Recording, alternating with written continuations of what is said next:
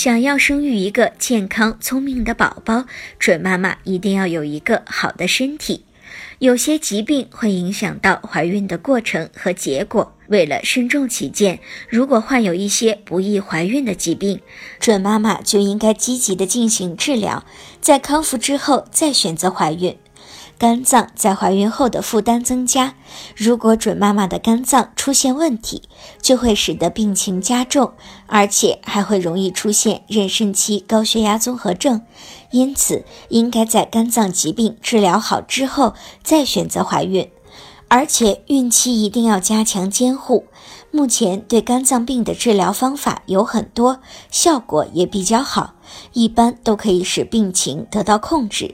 建议准妈妈可以坚持高蛋白饮食，并且要多注意休息。如果您在备孕、怀孕到分娩的过程中遇到任何问题，欢迎通过十月呵护微信公众账号告诉我们，这里会有三甲医院妇产科医生为您解答。十月呵护，期待与您下期见面。